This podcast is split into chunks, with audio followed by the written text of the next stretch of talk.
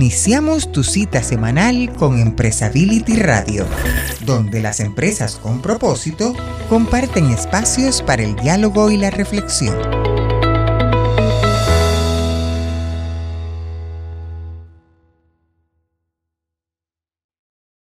¿Qué tal amigos? Bienvenidos a una emisión más de Empresability Radio, en esta ocasión con Eduardo Shaw aquí en la en la cabina virtual de nuestro estudio. ¿Cómo estás, Eduardo? Muy bien, Felipe. Aquí te saludo desde, desde Uruguay, comenzando el invierno. Sé que ustedes están en, comenzando entonces un poco los calorcitos, con la envidia, la, envidia sana, por decirlo de alguna forma. ¿Cómo estás? ¿Bien? Muy bien, muy bien. Sí, efectivamente, aquí empezamos ya con el, con el calorcito. Oye, Eduardo, pues hoy tenemos un gran, un gran invitado que Fernando Solari nos ha traído aquí al estudio. Cuéntame, te lo, platicamos fuera del aire. Hay una pequeña relación genealógica que te conecta con nuestro, nuestro invitado. A ver, Bueno, no, eh, brevemente para no para no, este, no sacar más tiempo, eh, hay, todo un, hay, un, proceso de, un empresario argentino muy conocido, fundador de, de, de la Asociación Cristiana de Dirigentes de Empresa, que viene a ser la, USEM de, de, México, que está en un proceso de beatificación y casualmente compartimos el mismo apellido y la misma rama familiar, él es Enrique, yo, y bueno, y justamente Julián D'Angelo, de,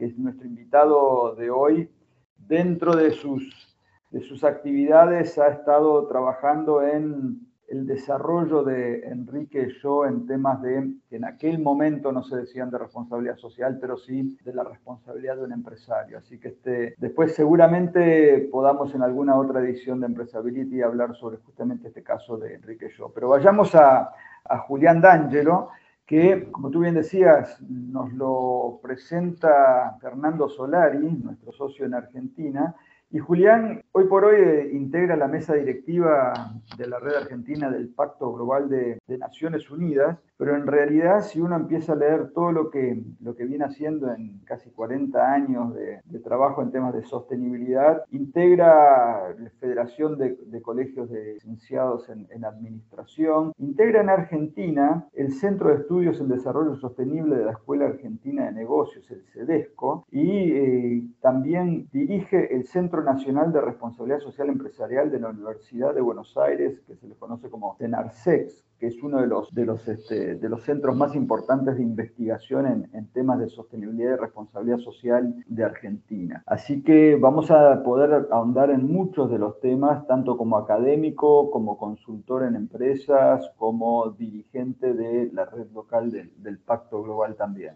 Así es, Eduardo, muy interesante. Y, y bueno, una, una red que, que, tú y yo tenemos también conocimiento desde nuestros tiempos en Fórum Empresa, esta red que se integró con universidades alrededor del continente, la red Unirse, ¿no? La red iberoamericana de universidades en la responsabilidad social empresaria, en la cual Julián es secretario ejecutivo y que un amigo en común nuestro, Dante Peche, en algún momento también participó con esa posición. Sí, sí, tal cual. O sea, en este tema de la responsabilidad social y la sostenibilidad, todos los caminos conducen no a Roma, pero sí a la sostenibilidad, parecería, ¿no? Le damos entrada, hacemos un cortecito y le damos entrada a Fernando para que arranque con, las conversaciones. Adelante, adelante, pues escuchemos ya la, la conversación con nuestro invitado.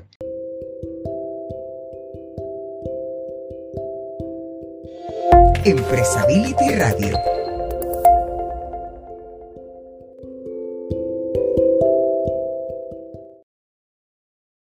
Bien, gracias Eduardo, gracias Felipe. Gran presentación, bienvenido Julián D'Angelo. No han podido contar todo lo que haces, pero la verdad yo soy testigo de que el valor que le das al tema de sustentabilidad en Argentina y en la región es enorme, así que un placer saludarte. Hola Fernando, Felipe, Eduardo, muchísimas gracias por la invitación para participar de este importante ciclo. La verdad, tenemos muchos temas para hablar, por supuesto, pero vos tenés una, una, faceta muy fuerte académica en la Universidad de Buenos Aires, pero dentro de ella sos uno de los que dirige el Centro Nacional de Responsabilidad Social en la UBA. La UBA es la Universidad de Buenos Aires. ¿Podrías contarnos qué es lo que ocurre en este centro, en este CENARSEC, como son las siglas? Sí, por supuesto, Fernando. Sí, efectivamente yo empecé como, como ayudante docente. El año que viene yo voy a cumplir 30 años en la actividad docente este, y con, experiencia diversa en gestión pública, universidad, gobierno, legislatura, poder judicial. En el ámbito académico me fui orientando, a pesar de que estoy dando algunas materias en grado y posgrado más vinculadas al management y a la estrategia pura y dura tradicional, este, me fui orientando a los temas de, de sostenibilidad y responsabilidad social en los últimos años y es así que eh, actualmente, como bien decías, dirijo el Centro Nacional de Responsabilidad Social Empresarial y Capital Social de la Universidad de Buenos Aires, que fue fundado por el doctor Bernardo Klicksberg y Héctor Laroca en el año 2006. Bernardo lo sigue presidiendo, sabemos que Bernardo reside hace muchísimos años en el exterior, este, lamentablemente por temas de pandemia no lo hemos tenido aquí en Argentina desde diciembre del 19, pero sigue muy activo y,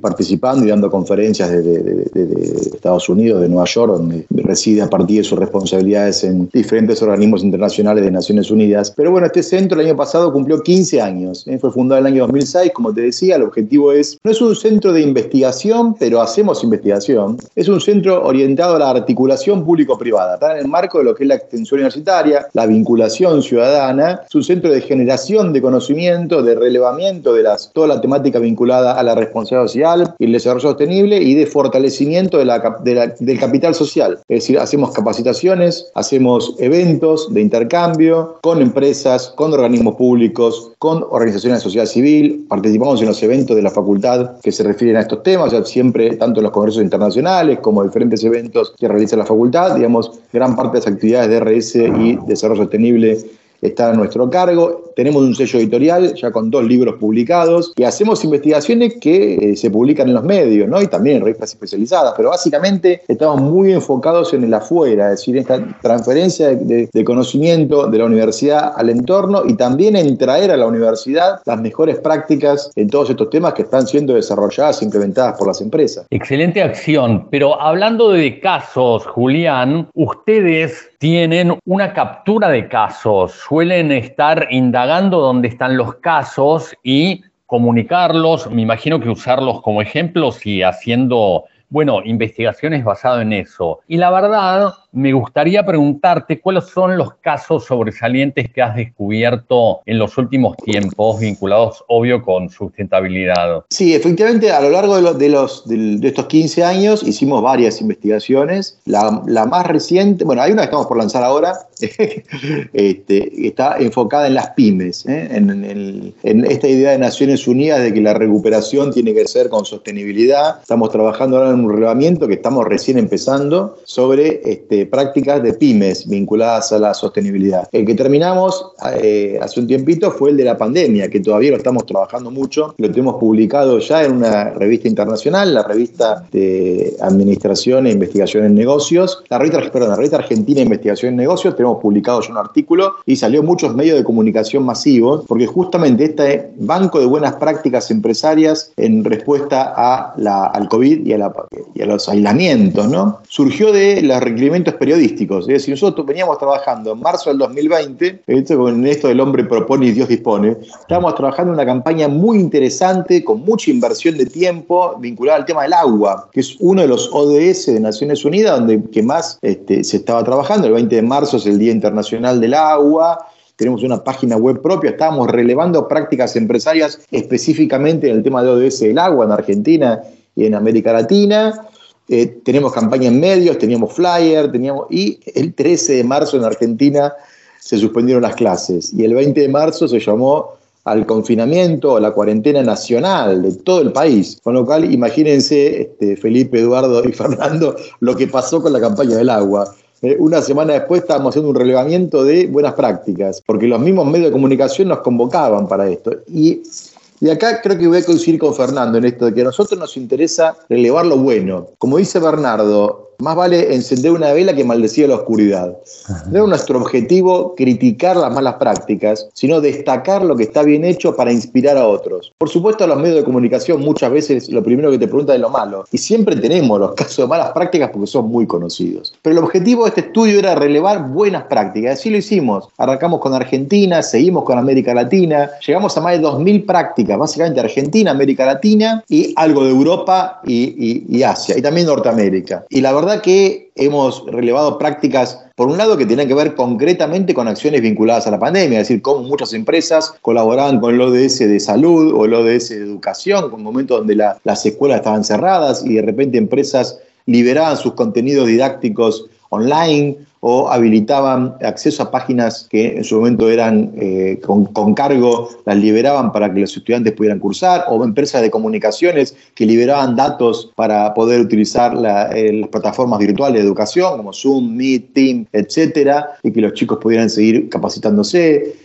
Este, y, también muchas empresas que estaban invirtiendo en los 18. ¿no? Pensemos que muchas empresas nunca dejaron de operar, es decir, empresas de alimentos, de servicios públicos, de limpieza, laboratorios, un montón de empresas productoras de bienes o prestadoras de servicios nunca dejaron de operar. Con lo cual la incertidumbre sobre cuáles eran los protocolos, cómo tomar el tema de las licencias, cómo invertir en la seguridad de sus trabajadores, hizo que muchas empresas hicieran grandes inversiones. Y eso realmente es muy destacable. Hizo toda la parte buena y te digo que estuvimos hasta que en Argentina se, eh, se dio eh, por terminada la etapa del, del, aislamiento y se pasó al distanciamiento. Así fueron varios meses de relevamiento de buenas prácticas, cosas particulares que detectamos, por ejemplo, en Europa la principal eh, acción de las compañías fue donación de dinero, algo muy, muy característico de la filantropía en el puesto de mando, digamos. En, Argentina esto no es así, ¿eh? no ha sido donación de dinero, sino que las prácticas más vinculadas tuvieron que ver con donación de servicios o de bienes. Esto creo que yo tiene que ver con el tema de la transparencia, ¿no? la confianza que uno tiene en la institución a quien le dona dinero. ¿eh? En Europa una historia con mucho más experiencia, mucho más trayectoria, mucho más años de, filantropía bien aplicada. En Argentina, con sospechas sobre qué ocurre con los fondos que uno dona, si realmente todos los fondos que la empresa dona llegan a los necesitados, acá lo que se prefería era donar, entonces hubo empresas que donaron vehículos a la Cruz Roja, que donaron, incluso que hicieron como dato de inmuebles para centros de evacuación, para centros de atención de, pacientes asintomáticos, este, o eh, incluso estadios que se prestaban en comodato para centros de atención. hubo muchas acciones de donaciones de bienes, donaciones de, servicios. Y después otro tema muy sensible en, América Latina, el tema del hambre. Eh, la pandemia nos dejó 14 millones, 14 millones de personas más con hambre en América Latina. Empresas que ya venían dentro de sus acciones varias de responsabilidad social y de filantropía, como parte de sus programas de, compromiso social, venían colaborando, multiplicaron, tenemos empresas pequeñas y medianas de Argentina que multiplicaron por 10 sus donaciones de alimentos y que articularon con otras empresas y que articularon con otros comedores para que esto no quede simplemente una acción de asistencialismo o caridad puntual. Así que la, verdad que el trabajo fue, como te decía en otra, en otra oportunidad, Fer, creo que esto fue una prueba de fuego. ¿eh? sí, una prueba puso, claro, acá se acabó el greenwashing, se acabó el coronawashing. Acá era muy fácil detectar la empresa que decía una cosa y hacía otra. Hemos tenido casos. Acá hubo empresas muy conocidas, grandes cadenas internacionales de comida rápida que cambiaron el logo para mostrar el compromiso con la comunidad, pero a los 10 días le estaban descontando el sueldo a los trabajadores los días trabajados. Claramente. De todas formas, permíteme, Julián, hay varias cosas, ¿no? Me gusta mucho el propósito, me gusta mucho la metáfora de Bernardo Klinsberg. Me parece que también entra un poco Darwin con esto de que no, no evoluciona el más inteligente ni el más potente, sino el que mejor se adapta a los tiempos. Igual creo, si me permitís, Julián, que la pandemia fue un evento muy parecido a una catástrofe y cuando ocurre una catástrofe lo que hay que hacer es asistir. Claramente hay que asistir, vos no podés dejar abandonadas personas, no importa su origen, no importa que se dediquen en el medio de una catástrofe. Esto claramente no se puede mantener en el tiempo porque cuando la situación no es, no es catastrófica, las donaciones y el dar elementos y demás no, no son los que te van a ayudar a, a progresar. Pero puntualmente me gusta esta búsqueda de casos para poner en relevancia lo positivo. Y si nos situamos en pandemia, son perfectas, son absolutamente perfectas. La identificación y el ejemplo que da lo que estás planteando. Sí, igual eh, hubo esto es así como decís vos, porque aparte por algo terminamos nosotros el estudio a partir de que, no que terminó la pandemia, sino a partir de que se fueron flexibilizando las medidas de restricción. Entonces, a medida que las empresas empezaban a operar y, se liberó el tema de la gente poder volver a trabajar, poder volver a tener un ingreso, habilitar actividades que estaban cerradas como gastronomía, turismo. Eso este, dio un poco más de margen. Y ahí nosotros discontinuamos ya ese estudio puntual. Pero de todas maneras, mira, me viene bien la, metáfora de catástrofe que planteas vos, porque ahí hubo una campaña muy concreta del estilo catástrofe, ¿no? Que fue Seamos Uno, la campaña que hizo Asociación Cristiana Dirigente de Empresa, diferentes cámaras empresarias acá en Argentina, que era como decís vos, era como si fuera una campaña de recolección de alimentos, eh, artículos de primera necesidad para gente que sufrió un terremoto o una, inundación. Pero hubo otras empresas que tuvieron que hacer cosas mucho más complejas, ¿no? Por ejemplo, eh, empresas, pongo un ejemplo de una eh, Porta Hermanos, fabricante de bebidas alcohólicas, que en un momento tuvo que dejar de fabricar bebidas alcohólicas para destinar toda la producción a alcohol, producción de alcohol. ¿no? Claro. O la cervecera Quilmes, que es una empresa muy reconocida por sus prácticas de responsabilidad social, incluso sus campañas de consumo responsable de alcohólicas. La cervecera Quilmes es una alianza con una cervecería artesanal, pequeñita, del sur de la provincia de Buenos Aires, porque tenía la capacidad de destilar alcohol fino que no tenía Quilmes en su proceso productivo. O sea, ese tipo de experiencias quedan, ¿no? La experiencia de articular con otras empresas, de articular con la cadena de valor. Arcor Argentina, la gran multinacional que este, dio beneficios a sus 20.000 eh, clientes, que son pequeños comercios, almacenes, ¿no? en su cadena de valor, que les dio facilidades de pago. Eh, en eso me refiero que se pone a prueba. ¿no? Yo decía, nosotros decíamos en el 2020, la empresa tiene que ser, estar atenta, porque cuando esto pase, la gente se va a preguntar, ¿qué hiciste por mí en 2020? ¿No? Por mi trabajo. Cuando yo no tenía trabajo porque no se podía este, ejercer determinada profesión, ¿no? los profesionales que no podían atender a sus estudios, los prestadores de servicios que no tenían más clientes, eh, gente dedicada a la cultura, al deporte, al turismo. Hubo rubros enteros que si no eran sostenidos por los estados, eh, en Argentina hubo una buena en ese sentido, pero en otros países no. Eh, bueno, en muchos casos las empresas también tuvieron algunas beneficio, nosotros lo, casi lo calificamos como beneficio en la cadena de valor. Es decir, empresas que otorgaron beneficios o a proveedores porque les pagaban al contado, cuando tenían pequeños proveedores, o a clientes dándoles facilidades porque sabían que este, las ventas habían caído estrepitosamente, ¿no? Claramente. Sí, la verdad fue una, un escenario que permitió poner a prueba un montón de conceptos que uno los estudia y los cuenta y dice, bueno, en una situación determinada debería ocurrir tal cosa, pero cuando estás dentro de una situación tan extrema como fue la pandemia y el escenario que se formó, especialmente en Argentina, bueno, cada país reaccionó de la misma manera, había que actuar rápido, no había que pensar mucho y había que evidentemente, o acercarse o alejarse las personas con la consecuencia que va a tener después esta acción, ¿no? Esta decisión, digamos. Los que estuvieron cerca van a ser reconocidos, los que decidieron alejarse las personas, después verán qué es lo que ocurre. Pero me entusiasma mucho el diálogo, creo que hay un montón de temas para, para hablar, pero también están con muchas ganas Felipe y Eduardo de hacerte preguntas. ¿Qué te parece, Julián, si hacemos un breve corte y volvemos y empezamos a hablar en equipo? ¿Te parece bien? Por supuesto, con todo gusto. Gracias, ya estamos de nuevo.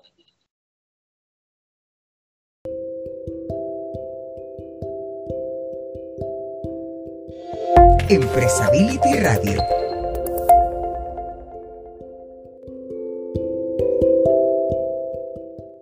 Julián, estamos de nuevo y como habíamos quedado, si te parece bien, le damos entrada al diálogo a Felipe Cajiga y a Eduardo Cho.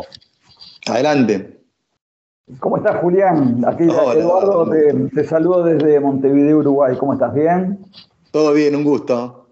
Bueno, igual, igualmente.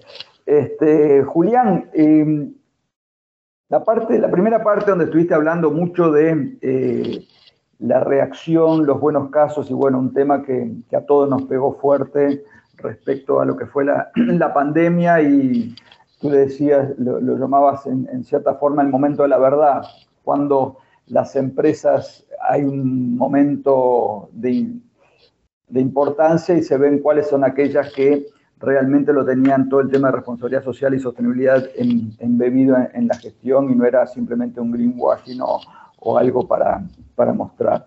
Eh, en ese sentido, eh, yo veo que tú, como decíamos al principio con, Felipe, integrás la mesa directiva de la red argentina del Pacto Global de, Naciones Unidas.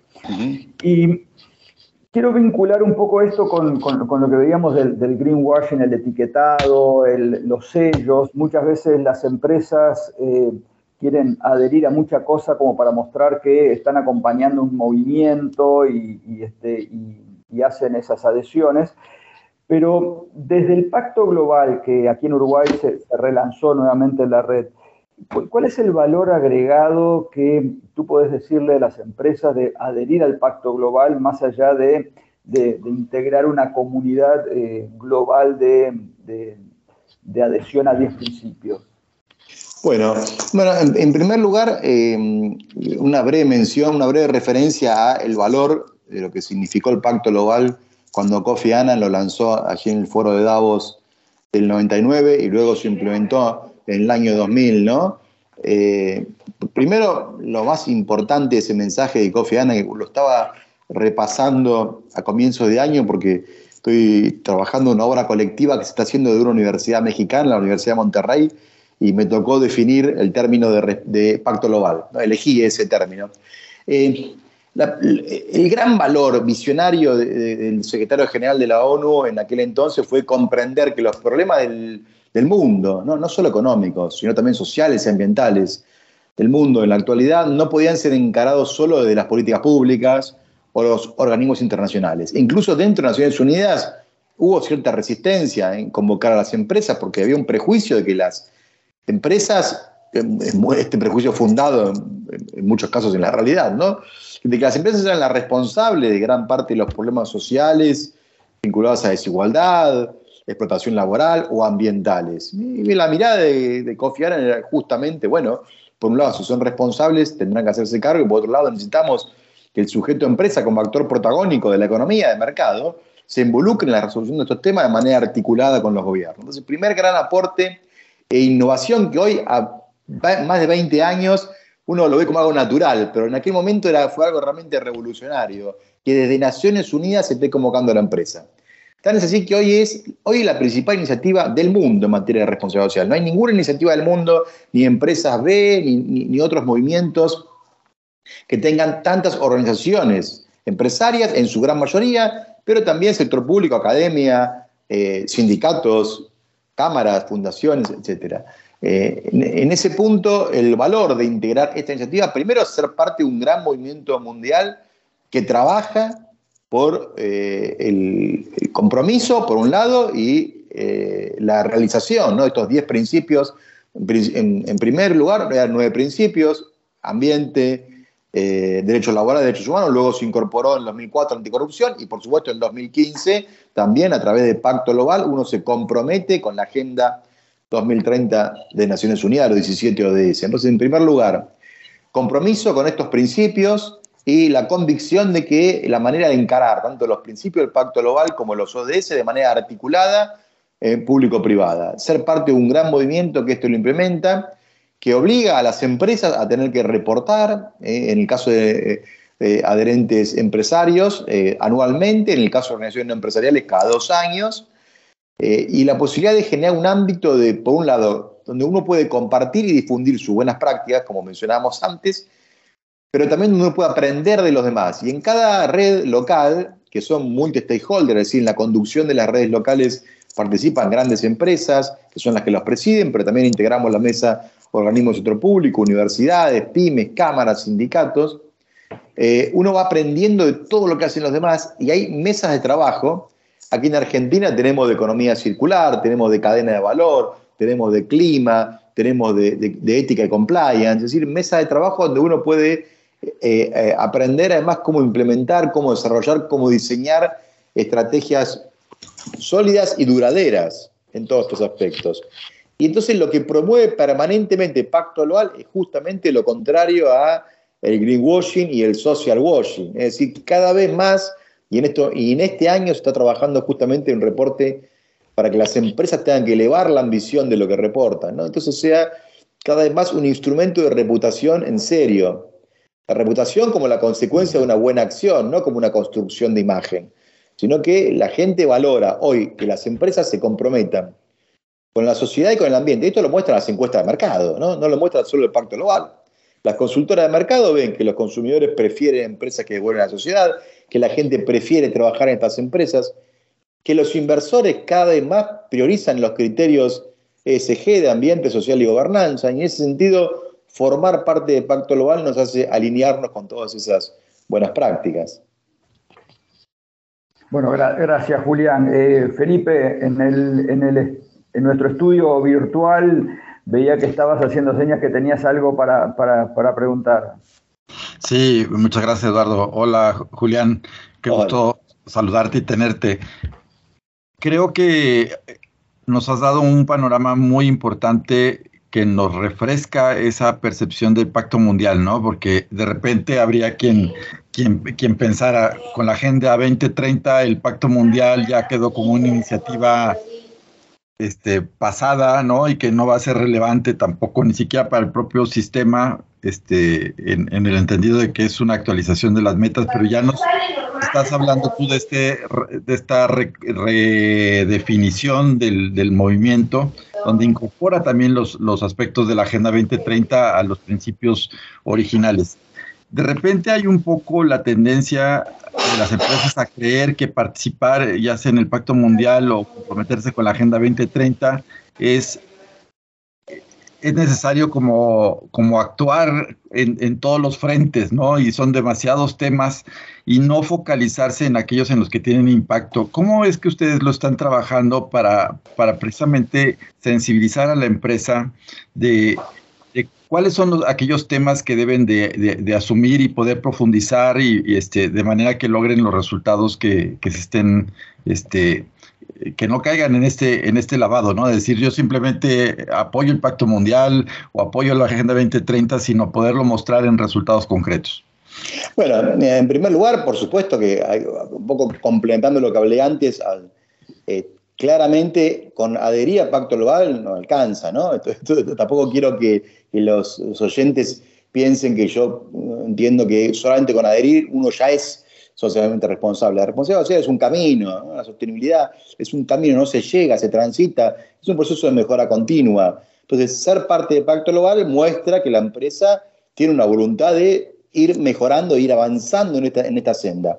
Por ejemplo, la Agenda 2030 se termina en ocho años, así que imagino que después vendrá otra herramienta, otra plataforma que, la va, que le va a dar una continuidad. Pero ¿por qué decimos que uno, esto le da más validez? Porque uno puede eh, adherir a esta agenda a través de una plataforma más amplia, que es este, la, de, la, de pacto, la de Pacto Global. Y allí eh, el uno de los, este, cómo esto no queda, no queda en, una, en una simple imagen, tiene que ver, por un lado, con la obligación de la empresa de reportar, pero también la empresa puede reportar no, porque Pacto Global, Pacto Global por ahora no audita los reportes, ¿no? es un tema reputacional. En ese sentido, lo que se busca es que el reporte sea a toda la, a toda la, a stakeholders, ¿no? Entonces, que sea un reporte entendible y formulado de acuerdo a la stakeholder a quien está dirigido, accionistas, comunidad, este, grupos de interés internos como los trabajadores, inversionistas, medios de comunicación. Eh, y, en ese punto nosotros hemos tenido algunas críticas con algunos reportes, incluso grandes compañías, eh, nosotros del Senarsex eh, nos llegan siempre los reportes y en algunos casos decimos, bueno, preferiríamos ver reportes con menos fotos y más números, ¿no? A veces hay muchas fotos, mucho corte de cinta, mucha donación, mucho evento, pero no ves números ¿no? de ahorro de energía, de, empoderamiento del personal femenino, de, cuáles son los porcentajes de cómo se van reduciendo los accidentes laborales, cómo se reduce el ausentismo, cómo se reduce el uso de recursos no renovables. Bueno, entonces es un proceso, es, una, es, es un camino de también otros organismos, además del Pacto Global, como GRI, como SAS, como el, el Consejo Internacional de Reporte Integrado, van colaborando en generar herramientas que les resulten más fácil a las empresas reportar y que, más, este, y que ese reporte realmente puedan transmitir información útil para la toma de decisiones. Y en ese sentido, que reflejen realmente las acciones y los compromisos más serios y no sean un anexo del greenwashing, ¿no? un anexo de la de, un, lavado de cara. Eh, así que hay, mucho, hay mucho para hacer, este, incluso también dentro del Pacto Global, por eso te digo, les digo que están hoy en este momento se está reformulando la metodología de reporte, ¿no? Eh, Así es. Perdonen. Sí, sí, Fernando. Disculpen. Vos sabés, Julián, yo tengo una, una creencia de que reportar de la manera en que se reporta hace un poco clandestina la sustentabilidad, porque en realidad un reporte es una herramienta pasiva, vos tenés que buscar el reporte, es una herramienta particularmente horizontal, digamos, lo van a leer todos los gerentes de sustentabilidad, los competitivos o no, pero toda la gente que esté involucrada, pero el resto de los stakeholders es virtualmente imposible que lean un reporte. Entonces, ¿qué le pasa a las empresas en el sentido de la sustentabilidad y la comunicación? ¿Por qué no hacer comunicación abierta y mostrar, por supuesto que nadie puede comunicar el contenido de un reporte de manera abierta, sería una locura, pero sí los hitos. Los hitos, por supuesto que se pueden comunicar. Mira, nosotros en, en, una de las capacitaciones que hacemos, el tema de reporting lo tomamos de una manera amplia, es decir, tomamos la parte de reporting eh, que, que, está normada por la normativa contable, digamos, de, de cada país en materia de eh, reportes de balance social o reporte económico, financiero, social y ambiental. Pero también tomamos la parte de reporte comunicacional, esto que decías vos, Fernando, estoy totalmente de acuerdo. Si no es un reporte que queda colgado en un rincón de la página o queda colgado en la página de Pacto Global de Naciones Unidas y el valor comunicacional que tiene es poco. Hay empresas que lo hacen de manera excelente, ¿no? Este, en América Latina tenemos casos muy buenos de empresas que tienen sus, buenos reportes a sus stakeholders y también tienen canales de YouTube y tienen una página web con mucha información, muy didáctica, muy clara, que uno ve que son hechos reales y concretos y que además te lo comunican de una manera muy positiva. La comunicación es un compromiso ético en, esto, en este caso. la responsabilidad social y la sustentabilidad es absolutamente contrapuesta al hermetismo. Pero hay que saber comunicar. ¿Eh? porque a veces también las campañas de comunicación caen en demagogia ¿eh? o eh, caen, este, resultan contrapuestas. Y la verdad que también tenemos que reconocer que la contabilidad económica financiera nos lleva 500 años, ¿no? Fray Luca Pacioli, cuando empezó la contabilidad en los monasterios en la Edad Media, pasaron 500 años de evolución. Y la contabilidad ambiental y social los reportes de las acciones ambientales y sociales es, un suspiro, tiene menos de 30 años, ¿no? Gris se creó en el año 97. Eh, entonces, eh, falta mucho y, comparto totalmente estas preocupaciones porque también debemos reconocer que en la gran mayoría de las empresas sigue siendo algo voluntario. En los países del mundo, básicamente, la obligatoriedad está dirigida hoy a las empresas cotizantes eh, y a las grandes corporaciones. En la Unión Europea sí, ya hay obligatoriedad para medianas y para pymes en determinados rubros pero si no sigue siendo una acción voluntaria y en esto de lo voluntario y lo obligatorio, también sería bueno que las empresas comprendan que, más allá de que legalmente sea voluntario, es cada vez más exigible por la comunidad. Por esto que decíamos antes, ¿no? La gente hoy quiere trabajar en este tipo de empresas, quiere comprar a este tipo de empresas. Pues si una compañía quiere fidelizar a su consumidor de los próximos 40, 50 años, y digo específicamente este número porque las futuras generaciones son las que están más comprometidas, tiene que saber que el camino pasa por acá, que es inevitable el camino de la sustentabilidad, para seguir siendo parte de, la economía, ¿no? incluso digo, véanlo también en términos económicos. No es solo desde un punto de vista de compromiso social, sino si vos querés que tu negocio persista, sabés que tu negocio hoy tiene que estar embarcado en un propósito superior que tiene que vincular lo ambiental, lo social y lo económico que son tres caras de la misma cosa. Julián, eh, bastante completo para el poco tiempo que te, hemos dado eh, y quedan muchos temas. Fernando puso un tema sobre la mesa y sí, reportar es exponerse y quien, quien eventualmente eh, se expone tiene que dar cuenta de lo que dice. Muchas veces es difícil también cuando reportás, el primer stakeholder que te está mirando con lupa son sus propios trabajadores, ¿no? A ver si lo que decís es realmente lo que estás haciendo, ¿no? es cierto que por ahí se generan resistencias, pero bueno, es un desafío a, a, afrontar lo nuevo. nos decía un empresario mexicano, muy Felipe lo debe conocer, seguramente, es muy, es muy, lo, lo, conoce seguro, porque es muy conocido, una gran cadena de restaurantes de México, nos decía, a nosotros nadie nos pide un café ético.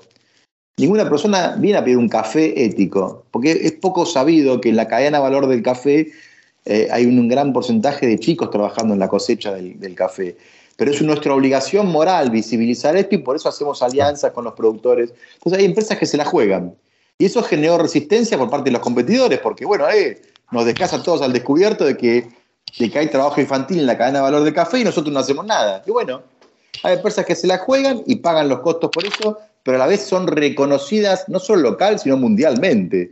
¿no? Este caso que estoy mencionando es un caso que ha sido reconocido este, mundialmente. Y sí, claramente cuando uno reporta o se juega a cambiar, a patear el tablero, digamos, hay algunas consecuencias que uno tiene que estar dispuesto a pagar también.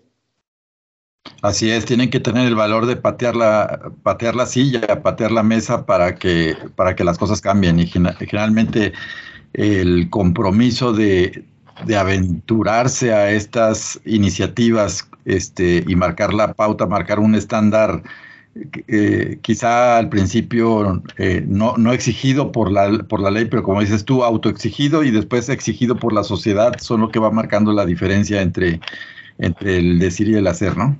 Bueno, eh, Julián, has marcado una cantidad de temas que seguramente muchos de ellos para profundizar y, bueno, como decimos acá, el pez por la boca muere. Los temas que, pusiste eh, vas a tener que venir a, a otra edición de, de, Empresability Radio para desarrollarlos un poco más. Eh, en, nombre de en nombre de Empresability Radio, de, bueno, de, Fernando Solari, a quien agradecemos que, que, hizo el contacto para tenerte en, este, en esta edición, y de Felipe Cajía y yo que estuvimos participando en la edición de hoy, te damos muchas gracias y en cualquier momento estamos nuevamente convocándote para profundizar algunos de esos temas. ¿Te parece? Por supuesto que sí. Muchas gracias. El, honor fue mío por poder participar en este ciclo, como dije, tan importante. Así que les agradezco a ustedes y un saludo a todos los oyentes. Claro que sí, Julián. Pues muchas gracias. Pues Eduardo, pues nos despedimos y nos vemos eh, aquí en, en la próxima emisión de Empresability Radio, si te parece. Te mando un abrazo virtual a todos desde aquí de Montevideo, Uruguay. Y hasta aquí, Empresability Radio, tu espacio para dialogar y reflexionar sobre las empresas con propósito. Estaremos esperándote para la siguiente semana.